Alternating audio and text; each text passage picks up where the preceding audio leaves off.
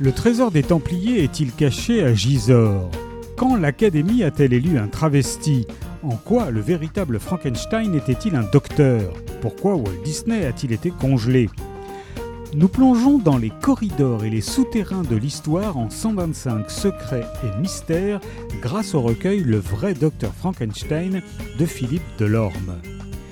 De l'âge des cavernes à l'époque contemporaine, c'est la chronique de l'humanité qui abonde en énigmes, curiosités, mystères, légendes, fabrications et canulars. Elle nourrit ainsi l'inclination de notre cerveau au secret et au merveilleux, voire à la rumeur et au complot. Cette littérature alimente aujourd'hui le plus souvent, sans esprit critique, les hoax sur Internet. Or, si l'historien est aussi un curieux, il est avant tout un enquêteur puisque tel est le sens originel du mot en grec ainsi que l'a défini Hérodote. Ce recueil présente, raconte et analyse 125 de ces mythologies devenues courantes en éclairant leur pourquoi et leur comment tout en séparant le vrai du faux.